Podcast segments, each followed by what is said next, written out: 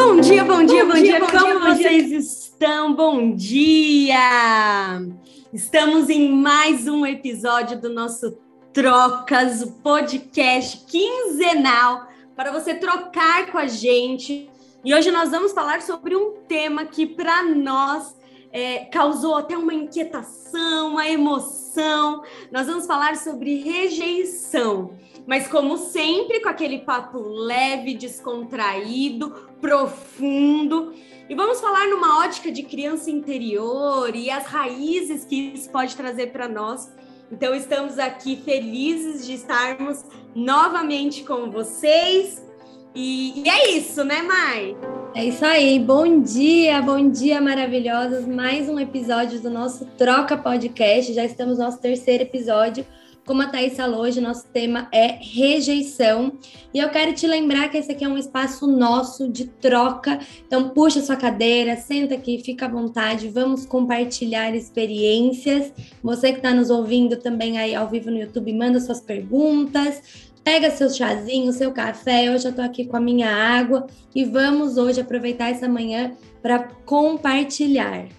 Bom dia, minhas queridas. Que bom estar aqui com vocês mais uma vez para um bate-papo leve, apesar do tema ser um pouquinho.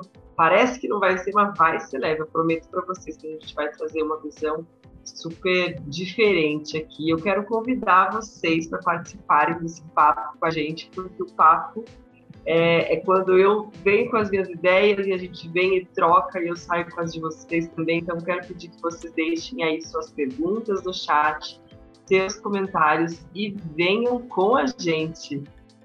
É isso aí. E começando então o nosso, as nossas trocas, a nossa conversa, nós sabemos que nós somos frutos da forma que nós interpretamos as coisas que aconteceram conosco. Não necessariamente o que aconteceu com a gente foi exatamente o que aconteceu, né? A gente tem um olhar muitas vezes que passa por um filtro da dor, do trauma. E, e sabendo disso, como que vocês acham que a rejeição impactou na infância de vocês? Né? Pensando nessa criança, assim, como que vocês veem a rejeição como forma de impacto na vida? Tá, eu acho muito legal isso que você falou sobre a questão de interpretação, né? É, a criança que nós fomos diz muito sobre o adulto que nós somos, né? Muitas dores que a gente carrega hoje, elas tiveram origem na nossa experiência lá da infância. E isso influencia e explica comportamentos e dificuldades da vida adulta que a gente precisa curar, né? Todas nós somos, em maior ou menor escala, prisioneiros, aqui prisioneiros entre aspas, né, da nossa infância. Nós somos presas por um tempo que foi determinante para a construção da nossa fase adulta. Parece até menos me, mesmo assim injusto a gente falar que tudo que aconteceu na nossa infância, quando a gente era imaturo, despreparado, impacta a nossa fase adulta. Mas isso é mais pura verdade, né? E eu ouvi uma frase outro dia na aula da Débora Aquino, que eu quis trazer aqui para vocês, que ela falava o seguinte: criança agindo como criança tem potencial limitado, mas adulto agindo como criança tem grande força destrutiva. Então a gente precisa ter essa consciência de que nós somos frutos das coisas que nós interpretamos que aconteceram quando éramos crianças, né? E para mim, do meu, da minha experiência, eu nunca tive grandes episódios com rejeição. É, eu sempre fui uma criança muito tranquila, muito aberta para a vida, isso impacta até hoje eu é, sendo adulta. Mas eu percebo que muitas coisas que aconteceram, especialmente no divórcio dos meus pais, que eu era muito nova, eu tinha dois anos, eu acabei ficando no meio desse turbilhão de coisas. E eu entendia até um certo ponto o distanciamento do meu pai como uma rejeição, embora não fosse. Mas era como eu entendia. Isso é um, um ponto é, importante de trazer aqui. Então, foi uma construção muito grande do, ao longo dos últimos anos para eu conseguir, de fato, é, desconstruir essa interpretação, reconstruir as coisas que tinham acontecido, separar os fatos do que era meu e do que não era meu e consegui ter uma relação boa, né, com, com os meus pais. Mas a gente vai entender mais para frente um pouco, falar um pouco sobre as ferramentas, né? Mas do meu lado, acho que isso foi o que mais impactou quando eu penso em rejeição. Bom, deixa eu compartilhar aqui com você também. Assim, tem vários episódios, né, que a gente poderia citar, mas eu deixei muito assim para fluir aqui com vocês na hora. E o que veio para mim de mais forte foi que durante toda a minha infância é, eu trabalhava muito, né? Eu comecei a trabalhar com 5 para 6 anos de idade. Eu sempre falo 6 anos de idade, mas com 5 anos eu já fazia todas as tarefas domésticas, eu já ajudava a cozinhar, eu já ajudava a limpar a casa. E aí, é, como que isso, né? Eu estou óbvio falando de uma de uma visão da rejeição, né? Tem muitos impactos positivos que isso me trouxe, mas aqui eu estou falando, falando da questão da rejeição. O que aconteceu é que na minha vida adulta eu sempre acreditei por muito tempo até fazer a minha caminhada de autoconhecimento, que é uma caminhada aí de quase 15 anos, é, onde eu fui perceber que é, eu acreditava que para eu ser digna de sentar à mesa, para eu ser digna de comer, para eu ser digna de, de viver, eu sempre precisava estar fazendo por merecer aquilo, como se eu não fosse já uma criança merecedora, como se eu tivesse sempre a minha inação fosse um objeto de rejeição. A minha, é, se eu não tivesse sempre criando merecimento novo, ou seja, cozinhando, indo lá na horta pegar as coisas, como se aquilo sempre fosse ser assim, não. Se você não faz, você não é digna de sentar à mesa. E era muito engraçado porque até muito pouco tempo atrás, é, a minha irmã mais velha e a gente na infância brigava muito. É, é, quando ela vinha para Natal, para Ano Novo, né, para essas festas, né, ela sempre, mesmo, né, eu estando em outras atividades, às vezes para mim mais importantes ou para a família mais importantes, ah, se você não cozinhar, se você não lavar a louça, você não, não mereceria nem estar nessa festa, que a gente sempre tinha esses comentários mesmo agora na vida adulta, ou seja, ela vinha e reforçava uma crença minha da infância, uma interpretação errada que eu fiz. Porque o fato de que eu precisasse estar ajudando os meus pais naquele momento não significava que eu não era digna e que se eu não ajudasse eu não comeria. Mas a minha criança interpretou isso, que para que eu pudesse comer e estar à mesa, eu tinha que fazer algo. E assim a nossa criança vai interpretando. E aí, só para concluir, agora como eu sou mãe, é, eu percebi, eu recordei disso muito quando eu vi minha filha encontrando pela primeira vez, e quem tem irmãos, principalmente os irmãos mais velhos, vivem essa dor da rejeição, que é quando você vê o outro bebê e mesmo que você nunca foi rejeitado, você interpreta que foi. E eu vi essa cena acontecendo com a minha filha quando ela viu a prima dela, ela se agarrou nos avós como se os avós estivessem a rejeitando, e isso não tinha acontecido porém a interpretação, a criança ela não tem ainda maturidade de discernimento, então ela interpreta fatos que podem ter sido sim de rejeição, mas podem não ter sido. Mas isso fica gravado e para você desconstruir precisa de uma estratégia de autoconhecimento muito forte, né? E só para concluir, é, eu fiz um, um, processo de autoconhecimento que foi muito profundo e eu pude ver que todas as pessoas são o que eu chamo de patéticas até em repetir os seus padrões. Então, nós somos é, máquinas programáveis. E se a gente não ir lá e reprogramar, a gente vai continuar repetindo exatamente aquilo que a gente interpretou. Então, é muito importante para que a gente consiga criar uma nova perspectiva na nossa vida. E aí, Thaís, e você? Conta aí uma experiência da sua infância. Ai, muito bom ouvir vocês, é sempre muito bom ouvi-las, né? E aí me faz. O bom das trocas é que a gente vai trazendo a memória, né? Uma vai falando, a outra fala, a gente, nossa, nem lembrava disso. E, e eu vivi um tempo como interpretação de rejeição, um tempo não, durante boa parte da minha infância, porque o meu pai acabou que não, não, não assumiu a responsabilidade, ele não estava preparado naquele tempo para assumir a responsabilidade da paternidade. Então ele não, não esteve presente desde o ventre junto comigo. E a minha mãe também era uma, uma gravidez que não foi desejada por ela, mas planejada por Deus. Hoje eu entendo isso, né?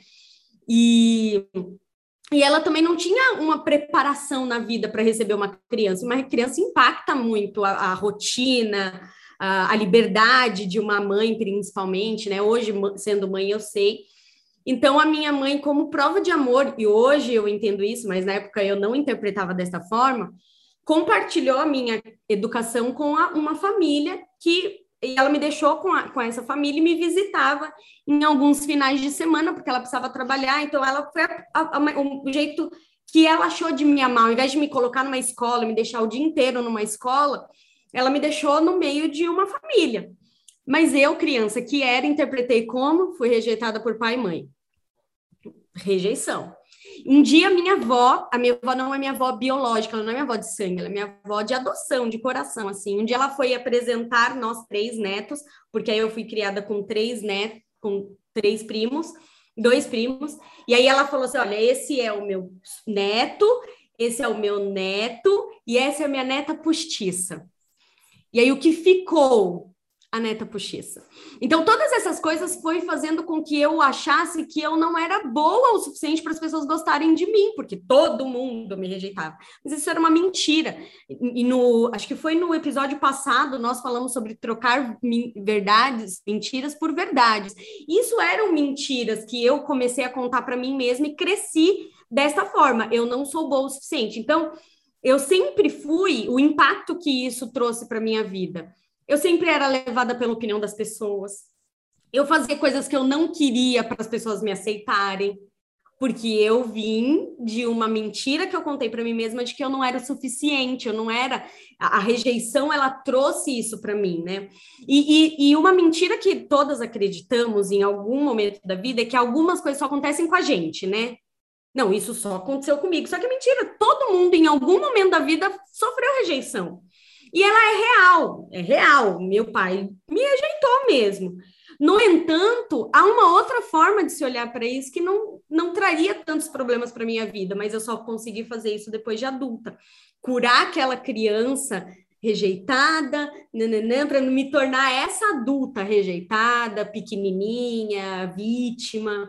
Porque por mais que todo rejeitado é uma vítima, que ninguém escolhe ser rejeitado, né? Hoje eu decidi que vou governar sobre a rejeição e quero ser rejeitada. Não é assim, nós todos os rejeitados eles são vítimas. Mas continuar naquela condição é uma escolha, né? Então eu vivi esse essa esse esse limbo da rejeição durante muito tempo até eu entender, e a gente vai falar sobre as ferramentas, de que isso não era minha realidade, isso não era minha vida, isso era uma uma, uma, um acontecimento necessário para que eu me tornasse a mulher que eu sou hoje. Foi necessário. É a minha história, eu não sou vítima da minha história e das minhas circunstâncias, mas eu sou criador, eu não preciso viver na narrativa da história, sabe? Ai, aquilo aconteceu e por isso eu sou assim. Não, mas aconteceu de fato algumas alguns casos de rejeição que deformaram a minha identidade durante muito tempo, né?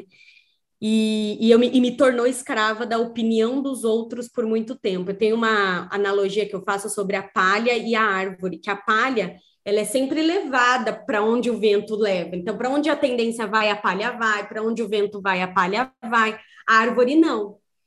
Ela é firmada com raízes. A palha não tem raiz, né? Ela é firmada com raízes a copa dela pode até mexer com o vento, mas ela tá ali inabalável. Então eu fui palha durante muito tempo na minha vida por conta disso. E pensando em isso que a gente falou, como que vocês reconheceram que as suas feridas da infância estavam impedindo vocês de aproveitar a vida e o potencial máximo de vocês? Como que vocês descobriram, falaram, cara, eu eu tô deixando aquela criança ferida me tornar um adulto frágil, imaturo. Como que vocês perceberam isso? Otai, você falou uma coisa muito importante. Eu até comentei sobre isso numa live no Instagram ontem, dessa coisa de ser árvore, né? Porque as raízes, para mim, elas são como os valores. São os meus valores que estão ali me enraizando e determinando quem eu sou. E também, por vezes, eu deixei esses valores um pouco de lado por de fato não, não, não entender e não interpretar bem as coisas e tentar me fazer caber em determinados lugares que não necessariamente eram para mim, né? Eu estava ali só tentando, talvez, ser aceita, fazer parte de uma turma, de uma galera, ser legal, né? Isso é muito, muito impactante. Então, eu acho que quando eu percebi que em alguns momentos eu estava sendo uma adulta é, infantilizada, e eu falo muito sobre isso com as minhas alunas, sobre a importância da gente adultecer, porque quando a gente adultece, é aquele momento que a gente sai de uma posição de vítima, se torna autorresponsável e capaz de mudar, né? Enquanto a gente fica terceirizando os resultados, os acontecimentos, a gente não é capaz de mudar. Porque se a gente terceiriza, a gente está botando na mão de outra pessoa. E aí não tem como a gente mudar determinada situação. Então, acho que quando eu entendi que eu estava sendo imatura, uma adulta infantilizada, foi quando de fato eu consegui pegar as rédeas da minha vida de novo, analisar os fatos, o que aconteceu e não deixar que aquilo me definisse. Como você falou, foi algo que aconteceu, faz parte da minha história, é muito importante a gente honrar a nossa história e tudo aconteceu do jeito que tinha que acontecer. Não adianta pensar no, ah, se? Ah, mas e se meus pais? Ah, mas e se fosse outra coisa? Ah, mas se eu tivesse mais dinheiro? Não tem o e se, né? O e se, ele não é uma condição. As coisas aconteceram exatamente da forma que tinham que acontecer, e a gente tem que analisar isso, é, observar tudo e buscar, ativar a mente solucionadora para buscar realmente uma solução para as questões, para o incômodo, e não ficar ali tentando entender o porquê, mas como afeta. É bola para frente, né? Aconteceu isso, isso, isso, me afetou de determinada forma, e a partir de agora eu vou seguir. Obrigada, essa é a minha história, mas aqui para frente eu vou fazer diferente, porque eu sou adulta responsável e eu tenho capacidade de reescrever a minha história, né? O que, que você acha, Sil? Uau! É, bom, eu assim como que eu percebi como que eu reconheci né foi através da repetição de padrões no trabalho. Eu sempre queria quando eu percebi qual era a minha motivação para crescer e ser promovida que era provar para os outros que eu era capaz e aí você falou né Thaís de primeiro a gente falou sobre não ser merecedora e depois você trouxe sobre não ser suficiente né sobre não ser é, capaz que é isso, né? A síndrome de eu tenho que estar sempre provando, então eu tenho que estar sempre sendo promovida. E eu era realmente muito promovida. É, eu sempre era convidada para trabalhar quando eu estava né, numa carreira, antes de eu entrar numa carreira mais longa, sempre convidada, e aí eu saía, nunca era demitida. Então aquilo trazia para o meu ego uma coisa de ai, eu sou capaz, eu sou capaz. E aí eu, só que aquilo era um custo muito pesado. Então nos, no trabalho foi assim, foi assim que eu percebi. Quando eu, peraí, aonde eu estou indo desse jeito? É, e nos relacionamentos, a mesma coisa, só que adaptando, né? Então, os relacionamentos sempre muito, sempre muito difíceis, sempre muito enrolados, sempre o outro saía da relação, me rejeitava, abandonava. Então, eu fui vítima de ghosting. É, a minha, a minha, isso foi até muito pouco tempo, né? Porque a minha filha, ela é que tem dois anos, o pai também né, não estava preparado para assumir, então aquilo para mim foi como uma ferida é, reaberta, assim, uma ferida que eu já vinha tratando, que eu já vinha trabalhando. E aí eu digo que ele e, e a minha filha foram os, os maiores é, líderes e mentores que eu tive, porque me ajudaram a acessar Jesus, né? E, e aí eu pude entender todo todo o complexo, que depois mais para frente eu vou explicar aqui como fazer essa cura definitiva. Eu acho que é isso. A ferida, a raiz da rejeição são várias raízes. E aí, se, se você não entende qual é o mecanismo por trás das raízes, sempre vai ter uma crescendo, sempre vai ter uma querendo vir. E uma coisa que eu entendi, é, é, todas as pessoas que estão aqui nos assistindo, e, e Mai e Thaís, é que eu tive uma equipe trabalhando que se eu não me posicionasse como líder dessa equipe, ou seja, eu adulta, eu tenho a minha criança saudável, humilde, corajosa, criativa, curiosa, leve, aquela criança que eu nasci para ser. E tem uma terceira pessoa aqui, que é a criança que sofreu todos esses processos e foi rejeitada ou, ou interpretou que foi, e ela se tornou uma criança ferida lá dentro. Então, nós somos três, nós somos um time. Uma adulta que tem uma criança, que é o que a Thaís falou, o que a Mai falou, né? Uma criança que, se ela for bem administrada, ela super cresce e, e se, se, se torna uma criança saudável aqui dentro. E a criança ferida, que se ela não for tratada, acolhida e é, curada, essa é a palavra, ela vai estar sempre ali querendo se sobressair. E quem comanda esse palco, essa equipe, a adulta.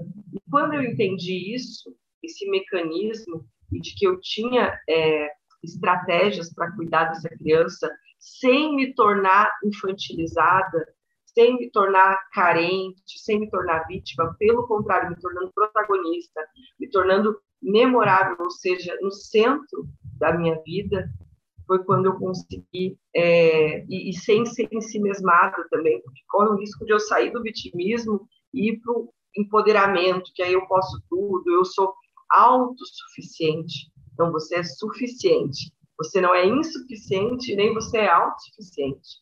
Né? A gente tem que entender isso, que nós, como um time, precisamos umas das outras, tanto internamente quanto uns dos outros. Por isso estamos aqui todas nós aqui fazendo esse trabalho juntos.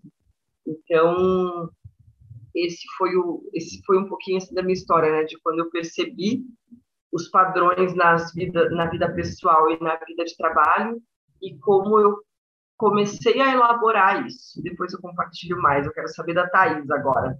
Uau! A a Sil falou uma coisa que me fez lembrar de algo, né? Ela falou da filha dela.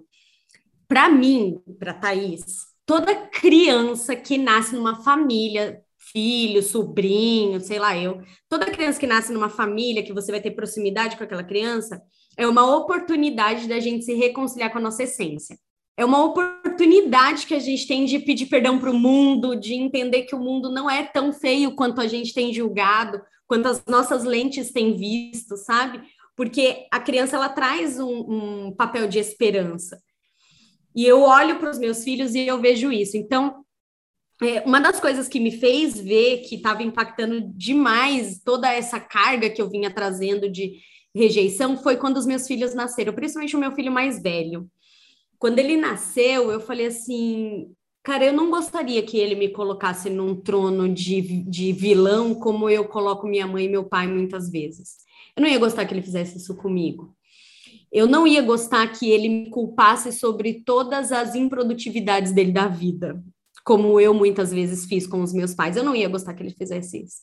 Então, a, a primeira coisa foi perceber isso. A segunda foi perceber que, como a Sil falou, né, padrão de repetição. Eu não era vítima dos meus pais. Nós todos somos vítimas de um padrão de repetição. Né? Eles também tinham as feridas deles e eles também decidiram de acordo com aquilo que eles sentiam, assim como eu. Então, quando eu percebi isso, que eu carregava eles como vilões, ao passo que eles foram protagonistas, eles me deram a vida, eles, né, eles se o óvulo da minha mãe com o espermatozoide do meu pai, precisou dos dois para que fosse eu, porque senão não era eu. E se meu pai fosse diferente, não era Thaís. E se eu tivesse mais dinheiro? Também não era Thaís.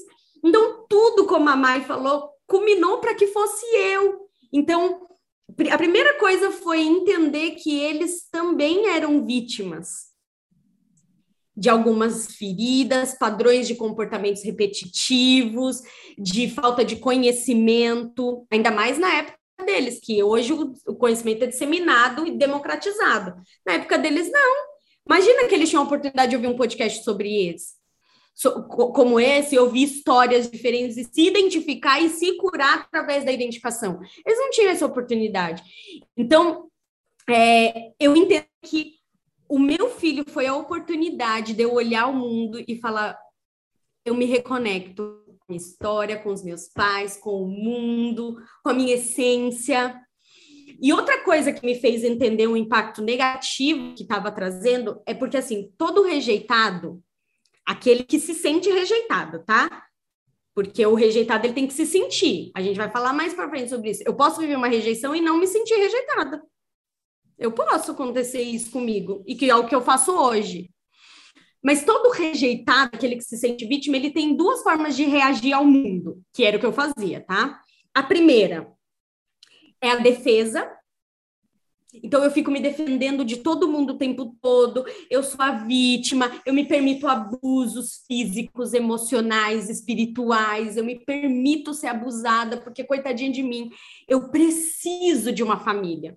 Então, eu me permiti ser abusada por muitas pessoas emocionalmente, buscando essa família que eu achava que eu não tinha, mas que eu já tinha. Eu já tinha, só precisava olhar para ela com esse olhar de família. Ou a vítima também se comporta, a, a rejeitada também se comporta, que era eu, como um ataque. Aí eu ataco as pessoas, porque antes que elas me machuquem, eu machuco elas. Antes que elas me rejeitem, eu já rejeito elas. Então, como a Cis falou, né, Sil? É, todas as vezes que eu tinha um relacionamento, e o meu não era amoroso, porque eu só tive dois namorados na minha vida, mas era de amizade, de, de liderança, eu atacava essas pessoas antes que elas me atacassem. Eu era um, um, um sabe, bicho, como que chama aquele que tem espinho, porco espinho?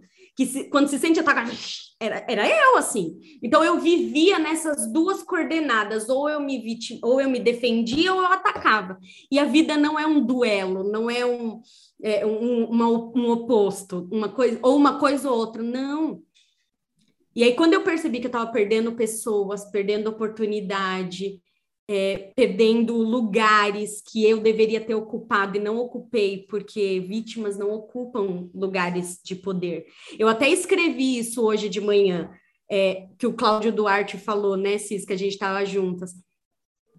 Os vencedores, eles fazem coisas que perdedores não fazem.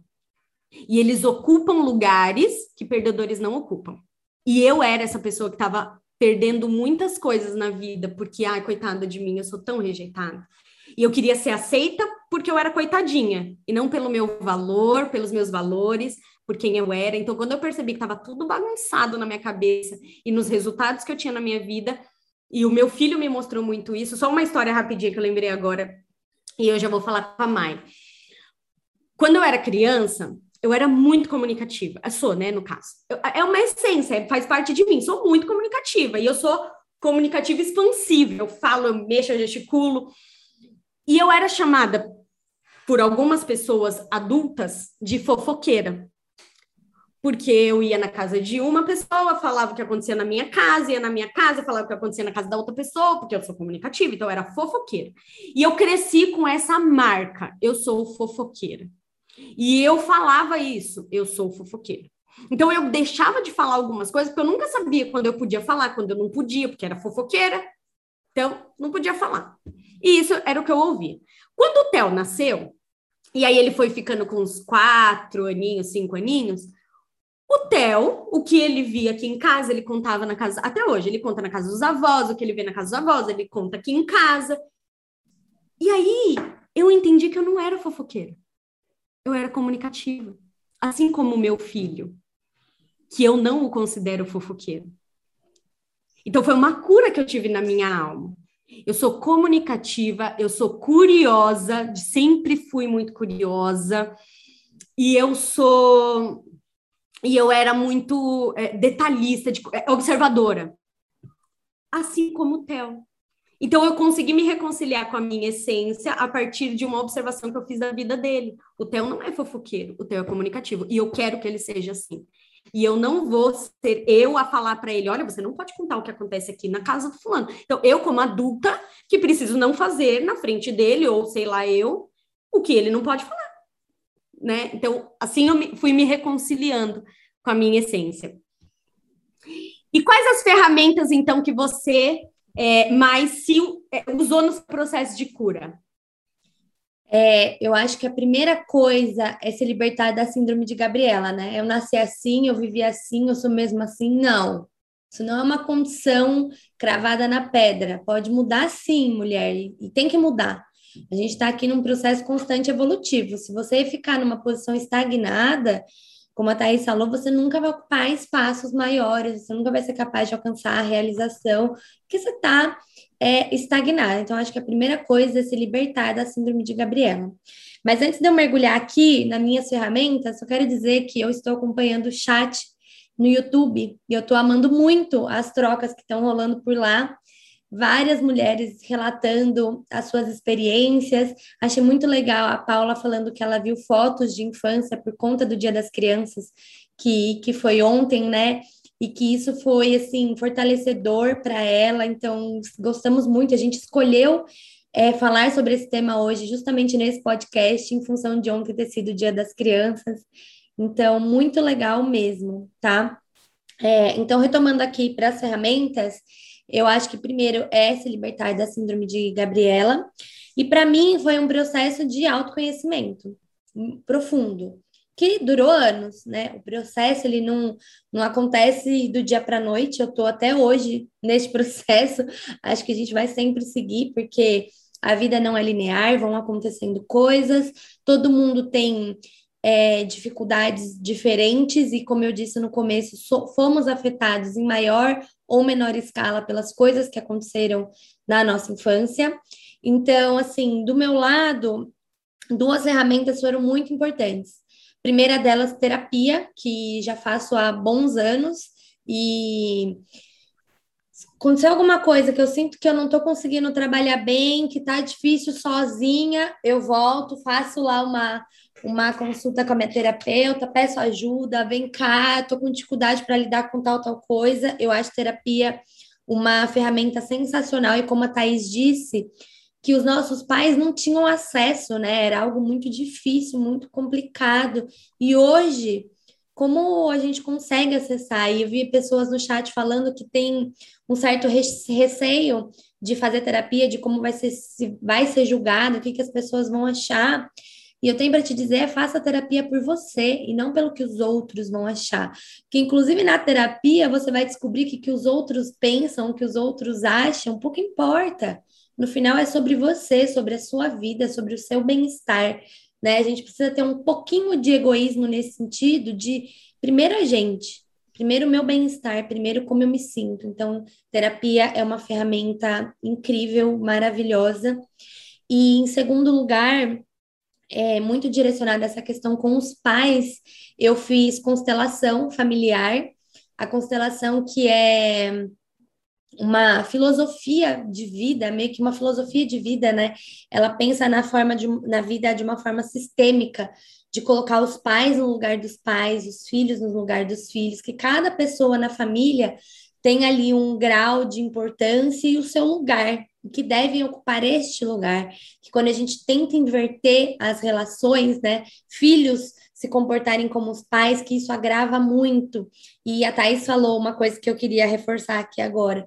Os nossos pais, independente de quem eles são, independente de se eles nos criaram ou não, se eles nos registraram ou não, se eles nos amaram ou não, eles são os nossos pais, eles nos deram o maior presente da vida, que é a vida em si. Então, isso é tudo que eles têm para nos dar e é tudo que a gente tem que aceitar. Qualquer coisa além disso é bônus. E quando eu tomei isso para minha vida, as coisas melhoraram e fluíram de uma forma incrível, porque eu entendi que os meus pais são grandes e eu sou pequena. Eu vou sempre ser pequena perante os meus pais. Eles me deram a vida, eles são enormes, eles são gigantes, independente da relação que eu tenha com eles.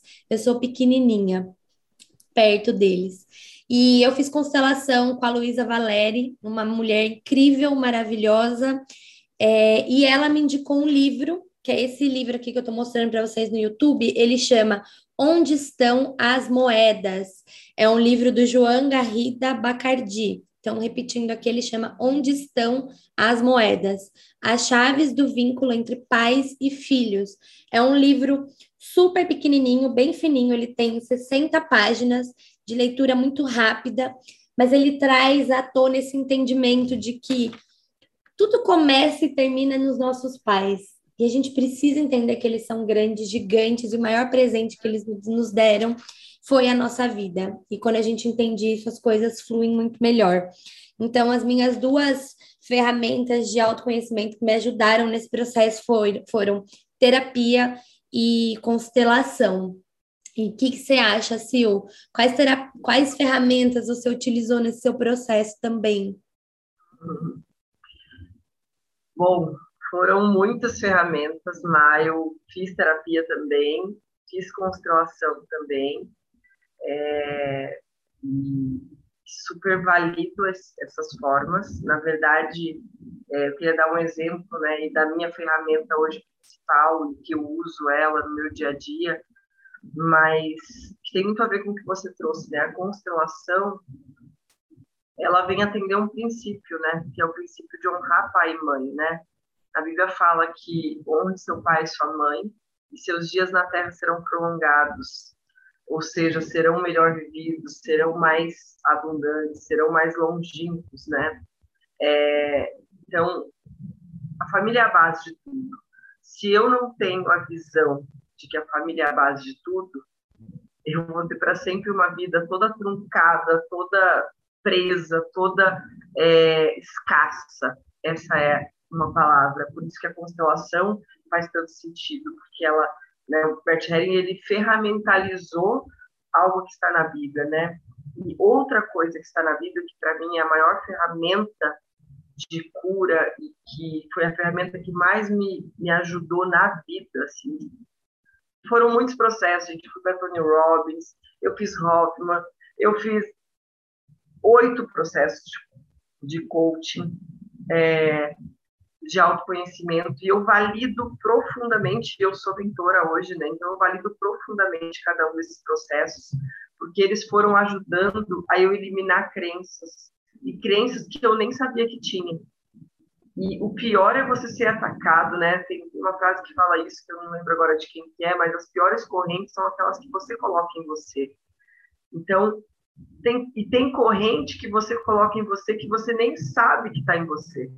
Então, os processos de autoconhecimento, como é, o coaching, como é, é, a busca de conferências, eles te ajudam a limpar crenças, muros que você foi construindo. A gente vai construindo muros invisíveis, inconscientes de proteção, como orgulho, como a raiva, como isso que acho que foi a, a Thaís que falou antes, né? Você, você já fere o outro para já, já se proteger, que daí você já sai ganhando, né? Quer dizer, isso vem de uma vida de orgulho, de uma ausência de perdão.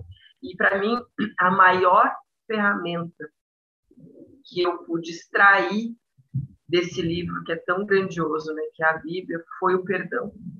Então, honrar pai e mãe, é, e o caminho para honrar pai e mãe, o perdão. A maior ferramenta que você pode ter. Hoje eu amparo processos de perdão bem complexos, né, que, que envolvem abuso, enfim, processos de rejeição bem profundos. Né? Pior do que sair, abandonar, é ficar e, e, e fazer a pessoa conviver com o ser humano que você é. Isso pode ser mais danoso do que, do que sumir, né? do que desaparecer. É, como a Thais citou ali, às vezes ficar e ficar abusando sexualmente ou abusando emocionalmente é até pior. E, e hoje, com os processos de perdão nessa área, né, é, é, de rejeição, de cura de criança, e, e eu posso afirmar para vocês, sem passar pelo perdão, não há cura. Não há cura. E aí você vai dizer, mas perdão porque eu era só uma criança, né? É, o perdão não está ligado à culpa. E essa é uma grande chave aqui de ferramenta mesmo. O perdão não tem nada a ver com culpa. O perdão está ligado a você ter magoado o outro. O outro ter se sentido magoado pela sua presença. E, e por mais doido que seja isso, sim, às vezes quando a gente nasceu, a gente magoou os outros, né? Às vezes o teu pai e mãe não estavam preparados para isso, então existe o você perdoar o que foi feito, mas existe muito o você pedir perdão pelo que você fez, mesmo que não foi intencionalmente. Mas não houve culpa, mas houve mágoa. E isso necessita de perdão. E a Bíblia explica isso profundamente, é, mas eu também ferramentalizo isso, né, assim como na constelação, o perdão. E para mim hoje é a ferramenta mais libertadora, eu posso perceber isso nos processos que eu conduzo, e é a ferramenta aí que eu super recomendo. Além disso, quero deixar também um livro aqui de recomendação para vocês, que é A Raiz da Rejeição, de Joyce Meyer, que é, é, é um livro super pequenininho também, igual que a Mai, que a Mai mostrou, bem pequenininho, bem fininho, um livro rápido de se ler, que dá um grande salto de consciência em relação às raízes da adicção e como você bloquear, para que você pare de ficar tentando provar algo para alguém, você não tem que provar nada.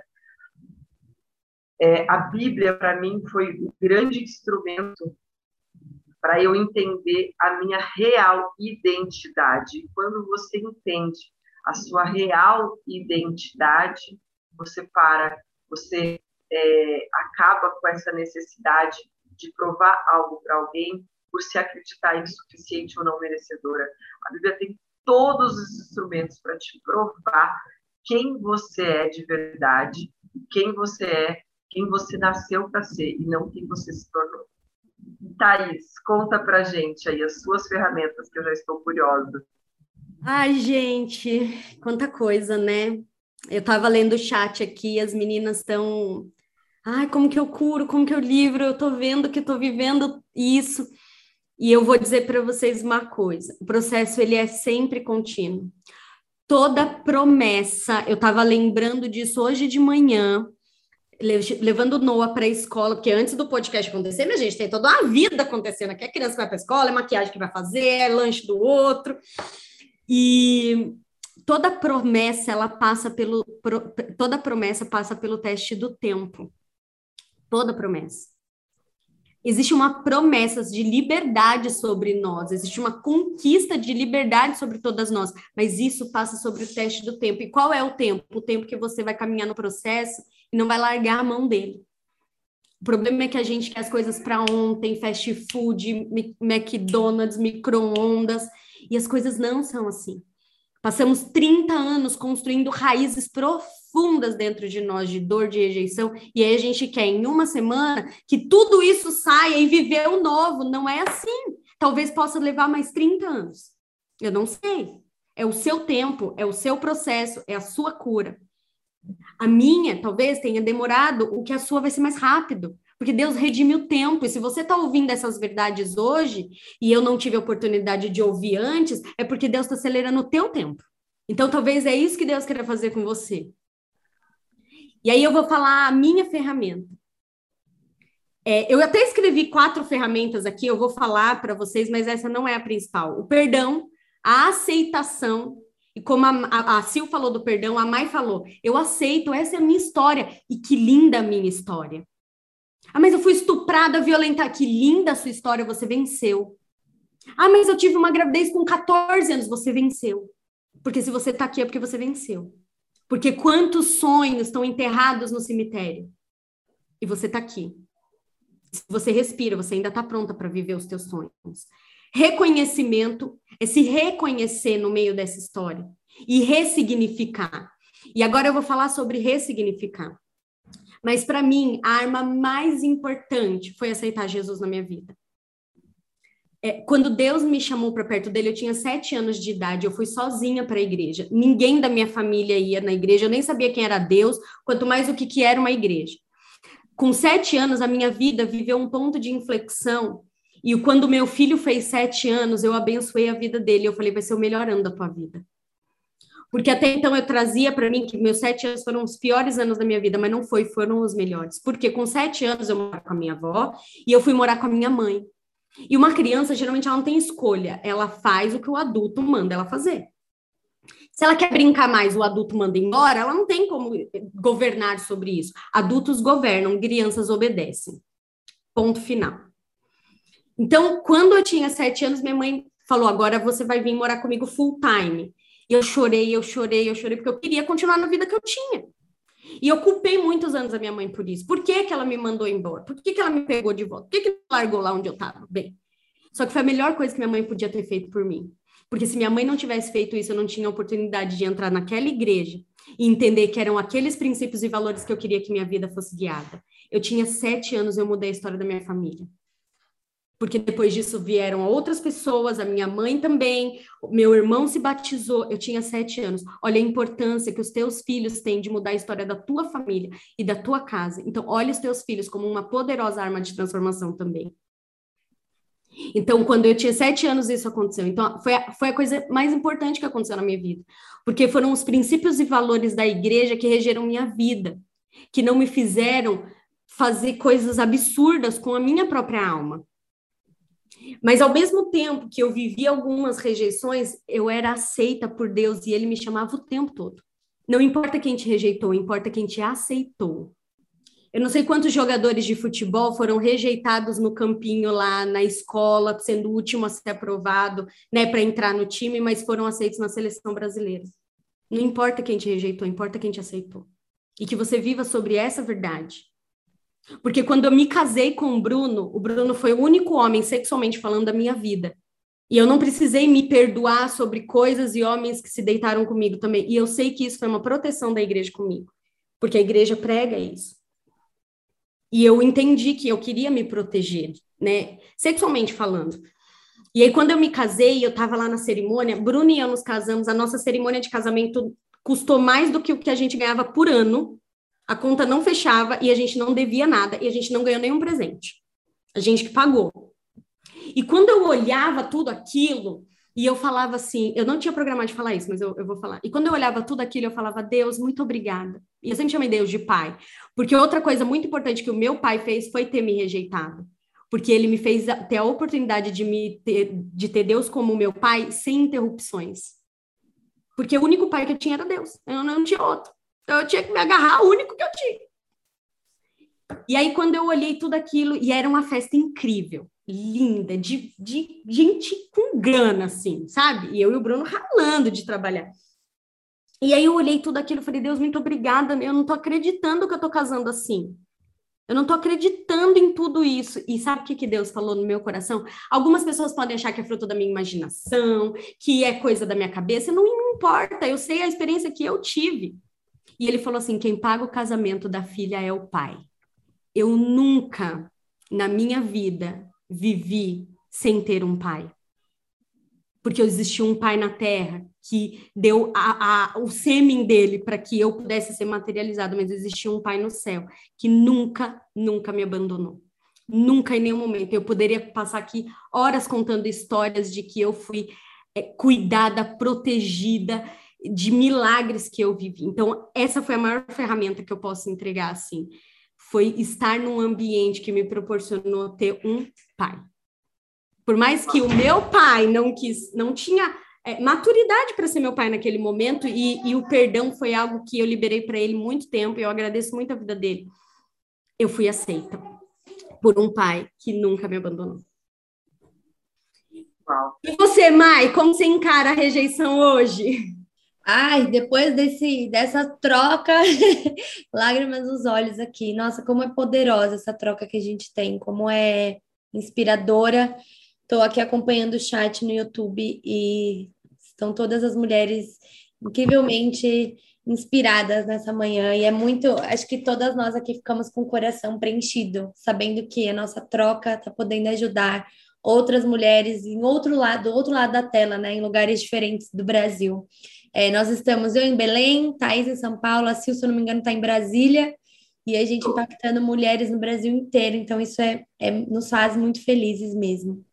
É, eu entendi no meu processo de autoconhecimento e de terapia que o que o outro pensa sobre mim não diz respeito a mim. Por isso é tão importante a gente se conhecer, porque o outro ele pode fazer, falar, agir da forma que ele quiser mas aquilo não diz respeito a mim. Eu tenho que ter um autoconhecimento de me olhar e entender. Ou oh, pisei na bola, vou ter que ir lá pedir desculpa. De fato, eu não fui uma boa pessoa nesse quesito, ou não, aquilo que a pessoa está transbordando para cima de mim é uma dor dela, é um problema dela, é algo que não tem o que eu fazer. Então, o autoconhecimento ele é muito importante mesmo, né? E pensando nisso, eu penso sempre no meu círculo de controle, as coisas que estão ao meu alcance de serem mudadas e outras que não, né? E geralmente o que está ao meu alcance é justamente o que diz respeito a mim, é aquela mudança que vem de dentro e impacta o exterior, né? Então eu penso sempre no meu círculo de controle se puxa, eu posso interferir, eu posso ajudar, tem algo ali que eu posso fazer que vai mudar a realidade ou não? Aquela pessoa ela tá me rejeitando por um problema dela, por algo dela, como que é, né? Então, ter esse olhar crítico observador e de entender que nem sempre a gente a gente não vai caber em todos os lugares, a gente não vai ser amada por todos. É, e tudo bem, tá tudo bem, né? A gente não precisa, não tem essa necessidade. E eu acho que isso vem do, do, do autoconhecimento que nos possibilita ter amor próprio para chegar a essa conclusão. Tudo bem, a gente não vai ser amada por todos, não é todo lugar que nos cabe, e que estejam próximos de nós apenas aqueles que nos amam com os nossos defeitos, com as nossas qualidades, com as nossas dificuldades. Então, a rejeição para mim hoje é um tema comum da vida cotidiana, ela não me não me preocupa.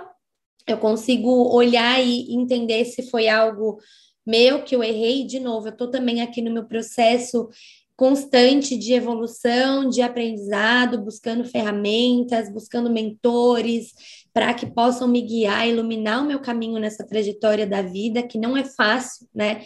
A gente tem sim dificuldades, mas eu penso sempre muito hoje no que diz respeito ao, a mim e não ao outro. E o que eu posso mudar é o que diz respeito a mim, e aí é, é bola para frente. Você tem uma visão de que forma, Sil, em relação à rejeição hoje? Como que você encara? É, primeiro que, é, como você falou, né, para mim hoje é uma questão cotidiana, assim, é, se a pessoa é, tem algum problema e aquilo está fundamentado, ótimo, é uma oportunidade de eu receber um feedback e evoluir, concordo plenamente com você, mas eu não me baseio nem pelos elogios e nem pelas críticas de rejeição dos outros, né? Eu hoje sou guiada pelo meu propósito, é, pelo meu propósito em Deus, então, é, eu estou muito, assim, é, caminhando nessa direção. As minhas ações diárias são em cima da palavra é, que eu tenho para minha vida, do propósito que eu tenho para minha vida, do porquê eu estou fazendo aquilo, não do tanto do o que ou do como, mas muito pelo porquê, né? Como você falou, alguém falou aqui né, dos lugares que a gente está. Eu estou em Brasília, estou no meio de um evento, minha filha está ali dormindo sozinha, estou aqui.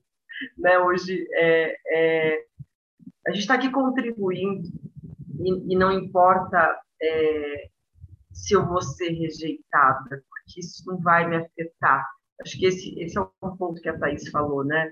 Isso diz muito mais sobre a pessoa que às vezes está te rejeitando e, e o fato e como você está vai dizer muito mais se você vai se sentir rejeitada, porque você pode ser rejeitada e não se sentir, e não ser rejeitada e se sentir. Ou seja, é sobre como você lida com as suas emoções.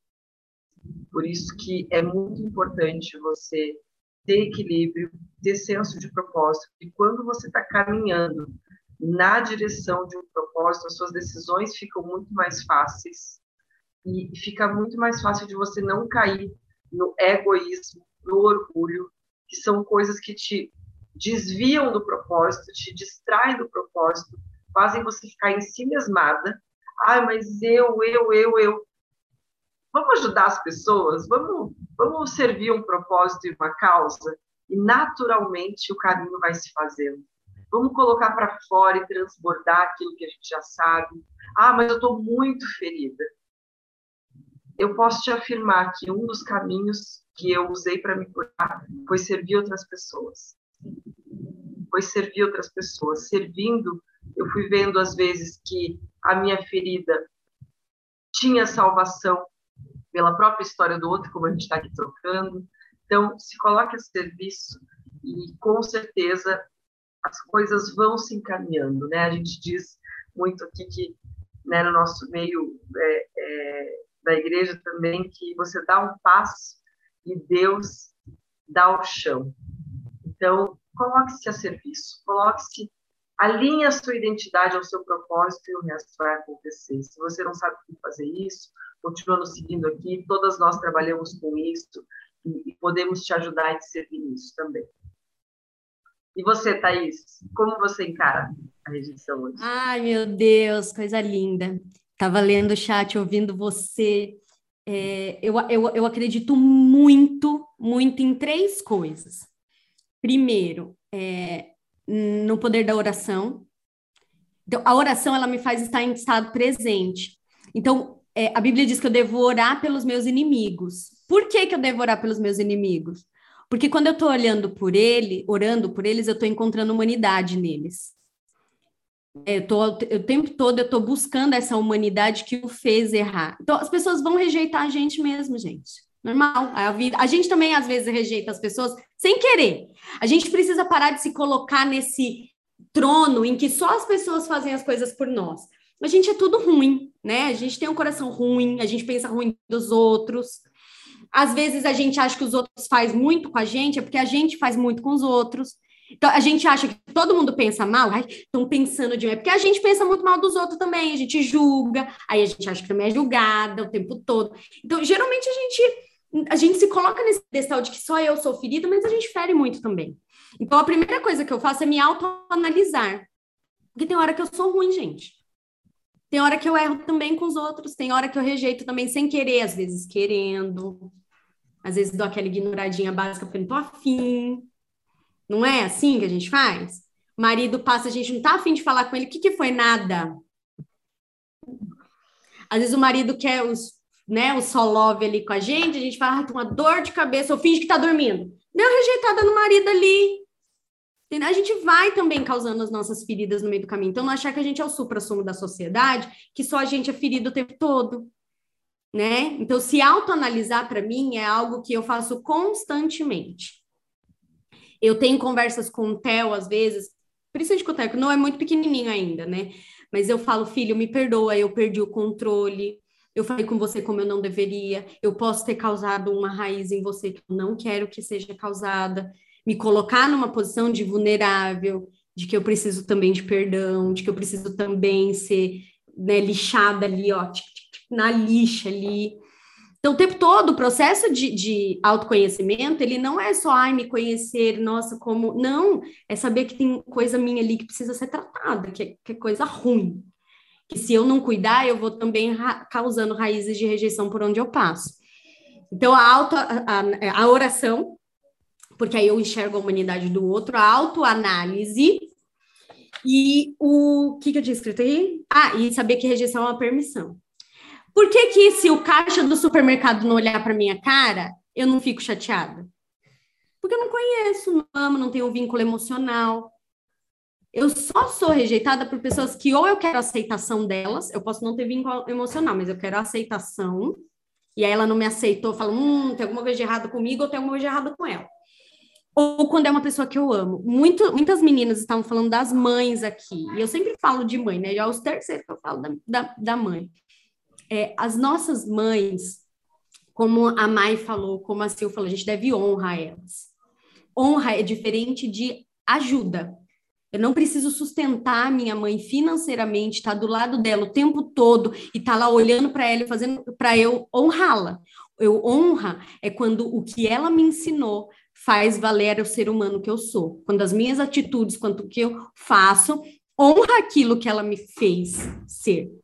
Então, se você tem um problema com a sua mãe, com seu avô, com sua avó, com seu tio, com sua tia, se você ainda não está pronta, madura para resolver esse problema, você vai precisar se afastar emocionalmente. O que, que isso significa? Que o que ela fala, o que ela faz, você sabe que não tem a ver com você tem a ver com feridas dela, que ela precisa tratar, e que talvez você não seja a pessoa que vai ajudar ela a tratar. Provavelmente não vai. Vai ser outra pessoa. Aí você tem que orar por ela, porque aí, se você for tentar ajudar, vai piorar a situação. Mas você tem que honrá-la. Você tem que estar tá ali. Se ela, se ela precisar de alguma coisa, você tem que estar tá ali para interferir, para ajudá-la, se ela precisar, ou se ela pedir. Se não, deixa ela viver os próprios processos dela. E você vai viver os teus próprios processos, né? Então eu eu trato a rejeição hoje dessa forma. Eu aprendi a não me proteger das pessoas como quem está se defendendo, ou seja, eu aprendi a não me defender das pessoas, mas eu aprendi que me proteger também é uma responsabilidade minha. Saber até onde as pessoas podem me ferir é uma responsabilidade minha, com a minha vida. A Mai falou de egoísmo e eu dou um nome quando eu faço mentoria. É o egoísmo altruísta. Quando eu sou egoísta para ajudar o outro. Porque se acabar só em mim mesma, é hedonismo. Mas eu, o que eu faço é para entregar o meu melhor para outra pessoa, por onde eu passar, né? Então, hoje eu enxergo a rejeição como uma permissão, eu preciso me proteger, eu preciso orar e eu preciso entender que todos estamos num processo, todos estamos em batalha e todo mundo merece ser aplaudido de pé.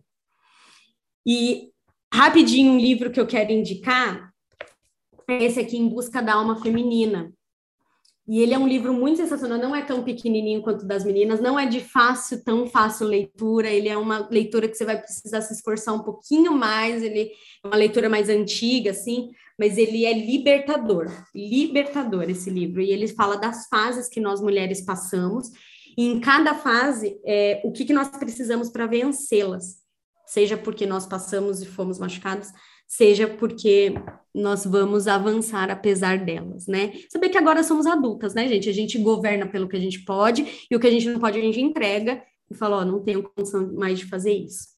É, então é isso. Agora a Mai vai trazer a nossa troca do dia. Ai, gente, eu estava arrepiada ali lendo todos os relatos, todas as trocas. Acho que foi um tema que mexeu muito com a nossa audiência, com as mulheres que estão nos ouvindo. Que legal acompanhar essa troca ao vivo de quem está aqui no, no YouTube com a gente. E a nossa troca do dia é uma viagem no tempo, né? A gente quer que você saia hoje do piloto automático, vai lá para sua criança e lembre de algo daquela época que te fazia bem, que era como um carinho para tua alma. Então pode ser uma receita, pode ser uma atividade. Tem tanta gente que amava pintar quando era criança e nunca mais sentou para fazer uma pintura. Tem tanta gente que amava assistir filme da Disney e nunca mais se permitiu assistir um filme da Disney, que amava aquele bolinho de chuva que a avó fazia e nunca tentou aprender a fazer. Então, saia do piloto automático, da correria, da rotina, a corrida de hoje, volta lá para sua criança. Lembre de algo que ela gostava muito e faça isso por você essa semana. Busque de fato algo que remeta a alguma coisa positiva da sua infância e coloque em prática essa semana, porque isso vai ser um carinho para sua alma e talvez até um início de um processo de cura da sua criança interior. Ô, Mai, o que, que você gostava de fazer quando você era criança? Eu sou uma criança da, do movimento. E, e, recentemente eu até voltei a fazer aula de dança em função disso, né? Eu falei, cara, eu preciso, eu me reconectava, eu me sentia tão livre, tão eu, tão energizada. Por quê? Que, por que, que nunca mais eu fiz? Eu não sei dançar, mas por que, que nunca mais eu me permiti dançar? Então eu voltei semana passada a fazer aula de dança, que foi tentando resgatar isso mesmo da, da minha vida. O que, que você tinha, Sil, da sua infância, que te remete? Ai a coisa que me veio aqui, que assim veio mais forte agora, foi uma coisa que por muitas vezes eu deixei de fazer por crítica, por rejeição, é que eu era, eu sempre fui uma criança muito sorridente, né? Sempre. Então, eu sempre muito alegre, muito divertida, muito brincalhona, muito é, espontânea. E, e, isso, as feridas e raízes da rejeição foram me tolhindo, assim, eu deixava de, eu prendia para não parecer é, boba, né, como, enfim, isso é uma coisa que eu amava fazer e eu amo fazer, então, às vezes, é, você vai poder ver eu sorrindo aí, além da conta, é, é meu jeito, é minha essência, é uma coisa que eu sempre gostava de fazer muito, assim, e aí, fora coisas, comidinhas e coisinhas, tem várias, né? Mas, assim, acho que o traço muito forte que era da minha criança, assim, que eu carrego para a vida, minha filha repete, os nossos filhos são, né, repetição da gente. Então, ela é muito sorridente e, e é uma marca, assim mesmo, é uma coisa bem legal, que eu amo. E você, tá? O que, que te lembra a sua infância? Uh, eu gostava muito de duas coisas: falar. Gente, agora que eu lembrei, eu era muito faladeira. Meu Deus, como era faladeira! Adoro falar. É, e cantar. Pena que não canto. Não, canto, mas não canto.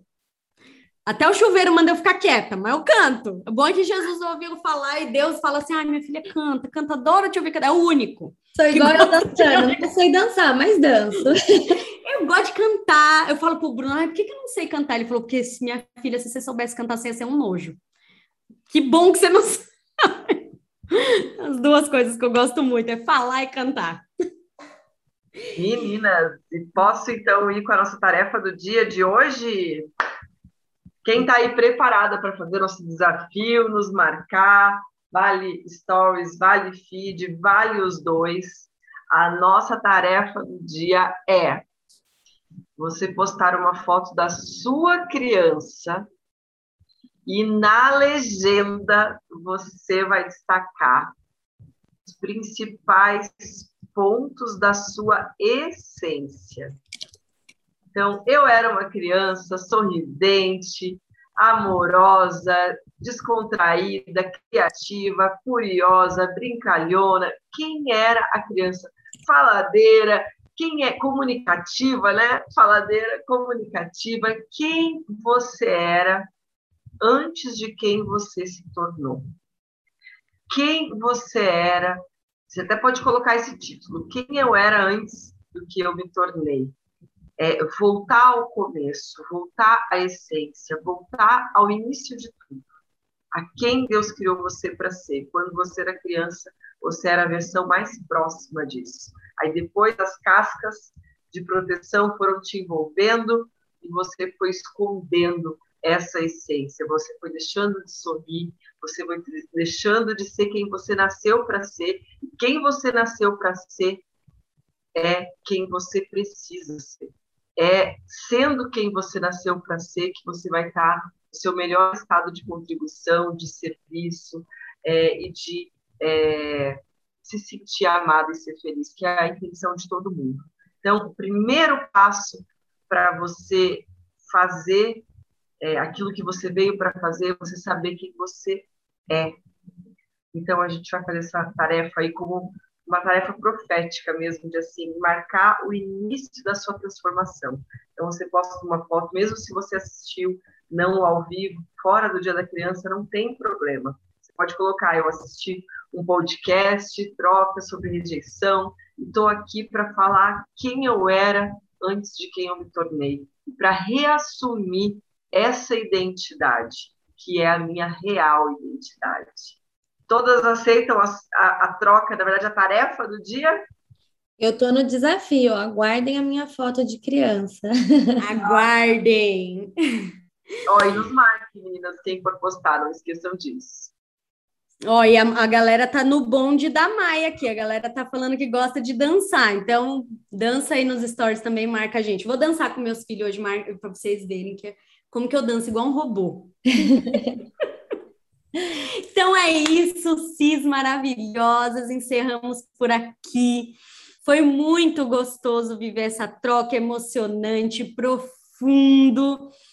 Que vocês tenham um restinho de semana abençoado, que vocês dancem, cantem, representem, falem, comam, brincam, como as crianças livres que você era. Porque você tem uma coisa que criança é livre e que a liberdade delas esteja sobre nós, né?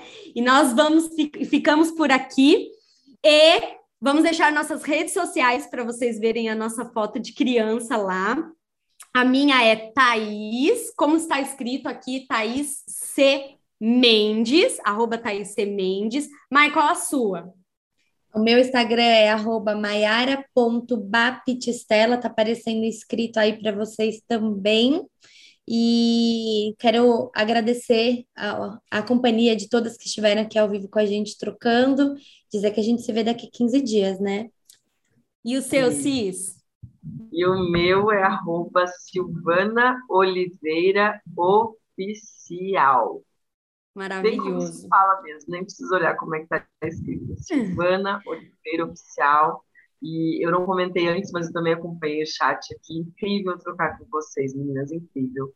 sem palavras para essas trocas incríveis que vocês nos trouxeram hoje. Obrigada e até daqui dias. Inclusive, elas, elas fazem a construção do conteúdo junto com a gente, né? Porque tem coisa que a gente fala assim de ler o que, que elas estão falando. E obrigada, então, por todas vocês. O próximo episódio é dia 27 do 11, às 8h30 da manhã. É, do 10, é. perdão. A pessoa acelerada, gente. A pessoa. 27 do 10, às 8h30 da manhã, com o assunto. A gente já sabe o assunto que a gente também é dessas muito, muito importante. Tem a ver com dança também, não tem a ver com movimento, dança. Fiquem ligadinhas aí que vocês vão ver só. Então, fiquem com Deus. Até o próximo episódio, com muitas, muitas trocas. E vamos juntas, sempre para sempre. Beijo. Fiquem com Deus. Beijo. Tchau.